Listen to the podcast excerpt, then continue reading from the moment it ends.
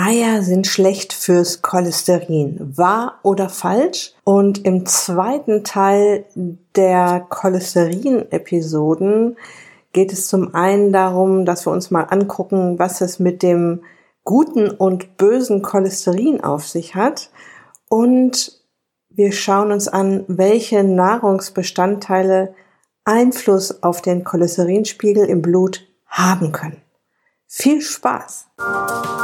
Herzlich willkommen in der Podcast-Show Once a Week, deinem wöchentlichen Fokus auf Ernährung, Biorhythmus, Bewegung und Achtsamkeit. Mit Daniela Schumacher und das bin ich.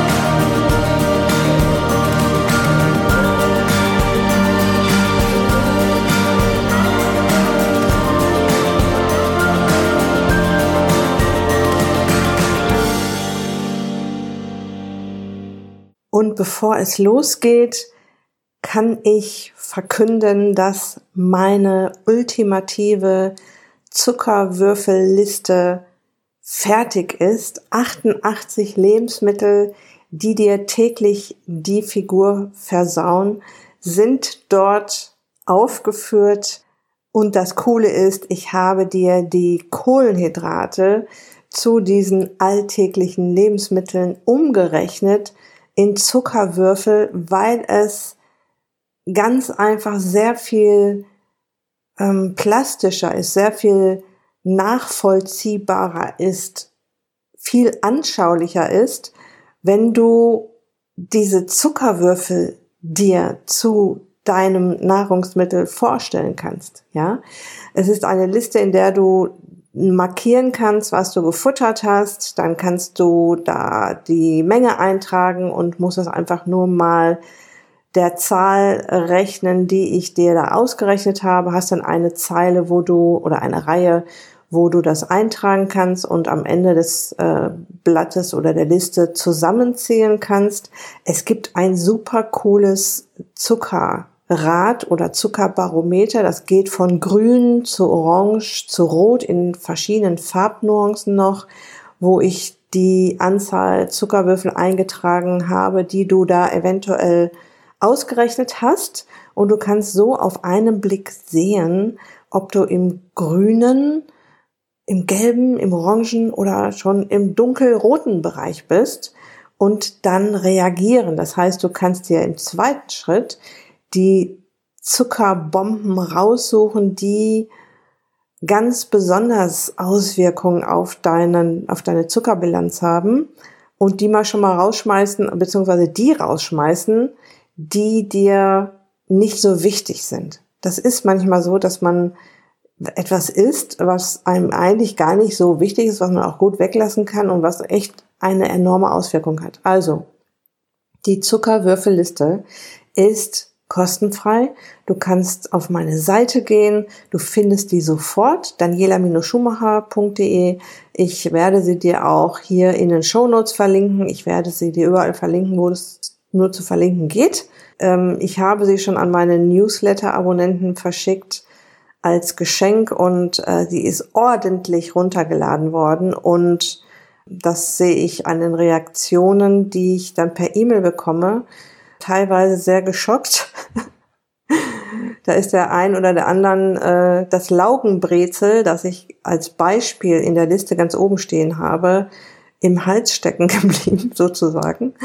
Und ja, ich kann es dir nur empfehlen und wünsche dir viel Spaß damit und freue mich tierisch über Feedback und auch über Anregungen. Also auch wenn du denkst, da gibt's noch was zu verbessern, mache ich gerne.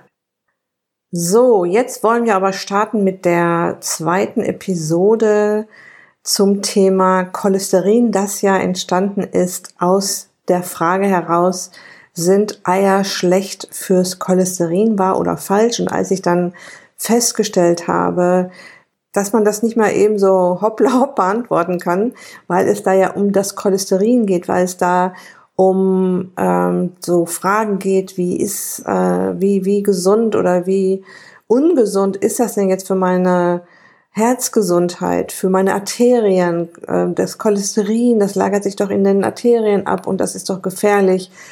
brösel ich dir das hier in diesen Episoden mal ganz genau auf, damit du da einen besseren Durchblick hast. Okay, in der letzten Episode haben wir das Cholesterin ganz genau unter die Lupe genommen. Wir haben festgestellt, dass sich unser Körper Cholesterin zum größten Teil selbst herstellt und dass wir über die Nahrung nur circa zehn Prozent des benötigten Cholesterins aufnehmen können. Wir haben uns angesehen, wofür Cholesterin gebraucht wird. Ich habe vier wichtige Punkte rausgepickt. Wir brauchen es unter anderem für, dies, für die Zellmembran, für die Bildung etlicher Hormone, für die Herstellung von Gallensäure und für die Vitamin D-Produktion, wobei Vitamin D ja auch ein Hormon ist. Also wenn du dir diese Folge, die erste Cholesterinfolge sozusagen noch nicht angehört hast, spring da auf jeden Fall erstmal zurück, weil ich da im Prinzip äh, von von den Basics äh, zum Cholesterin anfange und äh, hier jetzt weitermache mit dem guten und bösen Cholesterin und den Nahrungsbestandteilen, die Einfluss haben könnten auf den Cholesterinspiegel. Schon mal vorab, ich habe beschlossen, das Cholesterin-Thema auf drei Episoden aufzuteilen. Das Thema ist schon kompliziert genug. Ich möchte dich auch in dieser Folge nicht mit zu vielen Informationen überschütten. Deshalb bekommst du heute zwar wieder ein weiteres Wissenshäppchen, doch die Auflösung, wie viele Eier denn nun okay sind, bekommst du erst in der dritten Episode. Heute geht es um das gute und böse Cholesterin, um Nahrungsbestandteile, die das Cholesterin erhöhen können. Und in Episode drei dann um das Thema Laborwerte und warum du dich mit dem Satz, ihr Cholesterin ist zu hoch, nicht abspeisen lassen solltest. Und ja, und ich löse das Rätsel auf, wie viele Eier du nach neuester Studienlage unbedecklich essen kannst. So, starten wir mit dem Thema Cholesterin. Was macht es böse und was macht es gut? Das müssen wir uns jetzt mal so ein bisschen genauer quasi mit der Lupe anschauen. Cholesterin, ob gegessen oder selbst produziert, wird ja von der Leber aus im Körper verteilt. Cholesterin ist sehr fettig und damit es gut durch unsere eher wässrigen Blutbahn kommt, gibt es spezielle Großraumtaxen dafür. Also ich werde jetzt in den nächsten paar Minuten immer wieder über Großraumtaxen und über normale Taxen sprechen und später auch über die Smarts und Minis, um das mal wieder so plastisch wie möglich darzustellen und so anschaulich wie möglich. Die Großraumtaxen heißen VDL-Transportmoleküle, Very Low Density Lipoprotein, Aufschlau, die schnappen sich das Cholesterin und bringen es überall hin, wo es gebraucht wird. Und wenn sie einmal unterwegs sind, packen sie sich auch noch ein paar Fettsäuren und ein paar Vitamine ein und transportieren die auch noch gleichzeitig. Mal kurz am Rande, du bestimmst mit deiner Nahrung, welche Fettsäuren dieses Großraumtaxi so findet. Die aus Chips oder die aus Olivenöl. Oder die Vitamine, die gibt's natürlich nicht in Pizza, Pommes und Döner. Du musst einfach wissen, dass du der Bestimmer darüber bist, was im Cholesterin-Taxi, in diesem Großraumtaxi mitgenommen wird. So, das Taxi ist jetzt auf dem Weg und liefert quasi aus an die verschiedenen Stationen, wo das Cholesterin gebraucht wird. Und je mehr das Taxi ausliefert, desto kleiner wird es und ist dann irgendwann ein LDL Molekül, das dir bekannte, in Anführungsstrichen, böse Cholesterin. Und wir werden uns natürlich noch genau ansehen, ob es wirklich so böse ist. Und schon mal ein Tipp fürs Auseinanderhalten von LDL und HDL. Du kannst das böse und das gute Cholesterin mit einer Eselsbrücke echt gut auseinanderhalten. LDL, lass das lieber für das in Anführungsstrichen böse Cholesterin und HDL, hab dich lieb, für das in Anführungsstrichen gute Cholesterin. Gibt es jetzt zu viel Cholesterin im Körper, kommt ein anderes Taxi angesaust, das das Cholesterin wieder zurück zur Leber bringt. Und das macht HDL, das Gute. HDL und LDL sind also quasi Cholesterin-Taxen. Man nennt sie auch Transportproteine. Sie transportieren Cholesterin, Fettsäuren und Vitamine durch unsere Blutbahn. LDL bringt Cholesterin von der Leber zu den anderen Organen und Geweben und HDL, hab dich lieb, bringt überschüssiges Cholesterin zur Leber zurück. Und damit ist das wieder mal ein extrem schlauer Kreislauf, den sich unser Körper da ausgedacht hat. HDL sorgt also dafür, dass überschüssiges, gerade nicht benötigtes Cholesterin wieder eingesammelt wird. Und weil LDL, lass das lieber, das Cholesterin nicht einsammelt, sondern verteilt, wird es eher als böse angesehen. Und wir schauen uns jetzt mal an, ob das wirklich so einfach ist. Jetzt hast du ja schon drei wichtige Cholesterin-Taxen kennengelernt. VLDL, was ich am Anfang erwähnt habe, eine Art Großraumtaxi, das Cholesterin verteilt und auf seinem Weg immer leerer wird und LDL verteilt Cholesterin weiter und HDL sammelt Cholesterin ein. Und weißt du was? Die Unterteilung in gut und böse ist nicht richtig, weil wir sie alle drei brauchen. Und wie bei so vielen Dingen in unserem Körper kommt es auf ein ausgeglichenes Verhältnis an. Es gibt übrigens noch mehr Cholesterintaxen, doch das würde die Episode sprengen und es würde alles hier auch viel zu kompliziert machen. Deshalb das nur mal am Rande erwähnt. Okay, jetzt werden also hohe LDL-Werte als Risikofaktor für Herz-Kreislauf-Erkrankungen angesehen.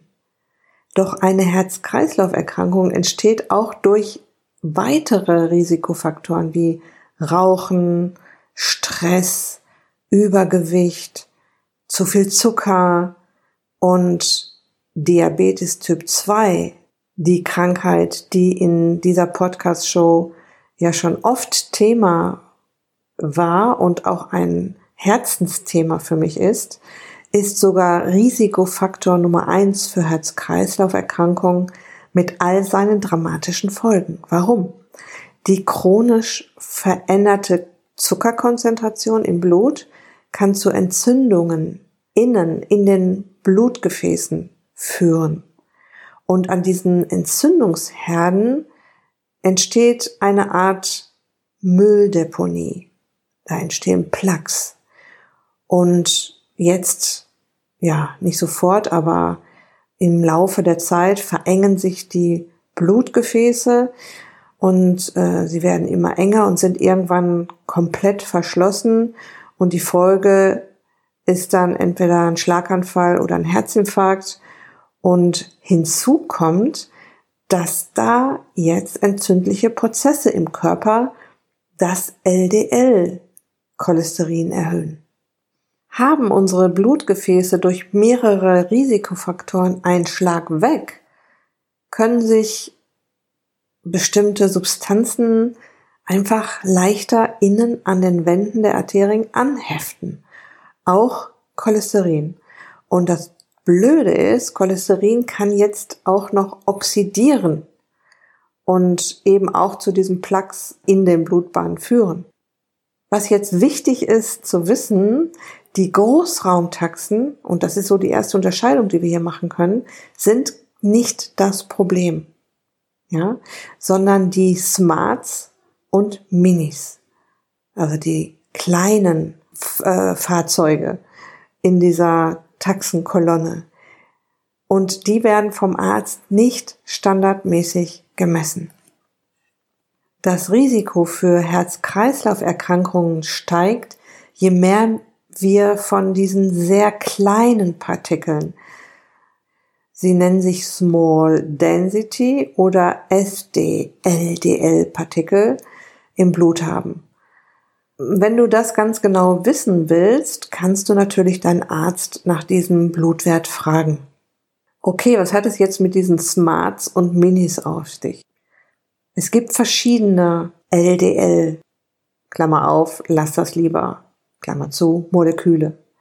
Große, weiche und kleine, kompakte. Und je kleiner und kompakter sie sind, desto leichter können sie in die Wände unserer Blutbahn eindringen. Und diese kleinen Partikel sind sehr anfällig dafür zu oxidieren, was nicht gut ist. Aus wissenschaftlicher Sicht ist es nicht so entscheidend, wie viel LDL im Blut unterwegs ist, sondern wie viel oxidiertes LDL. Die Abkürzung dafür ist OX-LDL, OX-LDL. Du kennst das mit der Oxidation, wenn Olivenöl ranzig geworden ist und dann auch so riecht oder wenn ein Gegenstand aus Metall anfängt zu rosten. Und wenn wir das hier so ein bisschen zusammenfassen, können wir sagen, LDL soll möglichst groß und fluffig sein und die kompakteren Cholesterin-Minis und ähm, Smarts scheinen unseren Arterienwänden mehr zu schaden. So, und jetzt kommt HDL wieder ins Spiel. Tada, der Retter, der Ausgleicher, der Balancehersteller. Ähm, hab dich lieb. Ja, ich äh, sag's nur mal wieder zwischendurch, damit du das besser auseinanderhalten kannst. HDL enthält Substanzen, die genau diese Oxidation verhindern können. Es kümmert sich also nicht nur um Cholesterin, das gerade nicht gebraucht wird, es schützt unsere Arterien vor diesen schädlichen Reaktionen. Deshalb wird ein zu niedriger HDL-Wert als Risikofaktor für Herz-Kreislauf-Erkrankungen betrachtet und als ausgleichend und beschützend angesehen. Und wenn wir das jetzt wieder so ein bisschen zusammenfassen, wir brauchen tatsächlich alle Cholesterintaxen, VLDL, LDL und HDL, zum Transport von Cholesterin, Fettsäuren und Vitaminen. LDL gibt es in verschiedenen Größen. Es wäre gut, wenn wir so wenig wie möglich kleine, kompakte LDL und ebenso wenig oxidiertes LDL im Körper herumschwirren haben. HDL schützt uns vom oxidierten LDL und davon sollten wir möglichst viel im Körper haben. Jetzt schauen wir uns mal an, welche Nahrungsbestandteile können den Cholesterinspiegel beeinflussen. Da gibt's schon welche, ja, äh, aber ob es die Eier sind, gucken wir mal. Also wir haben da am Ganz oben stehen die Transfettsäuren.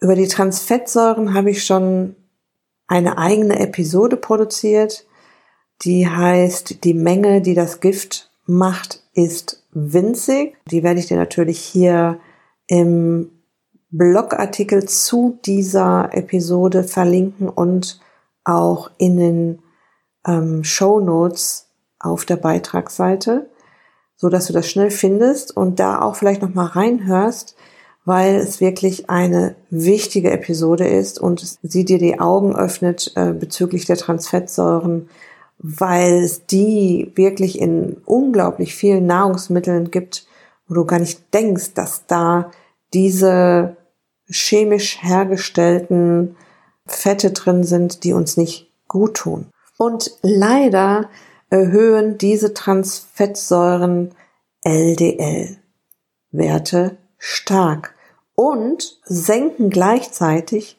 das HDL, also genau die Kombination, die wir vermeiden wollen. Das waren die Transfettsäuren. Kommen wir zu den gesättigten Fettsäuren, die wir jetzt tatsächlich in Eiern, Butter, tierischen Produkten finden und die meisten gesättigten Fettsäuren können LDL-Cholesterin erhöhen, aber nicht alle. Und wie schon erwähnt, und was jetzt ist jetzt wichtig, ist der Cholesterineinfluss davon abhängig, ob der Mensch an sich gesund ist. Ob LDL ein Risikofaktor ist oder nicht, hängt insbesondere von der Gesundheit der Gefäßwände und Entzündungsprozessen im Körper ab.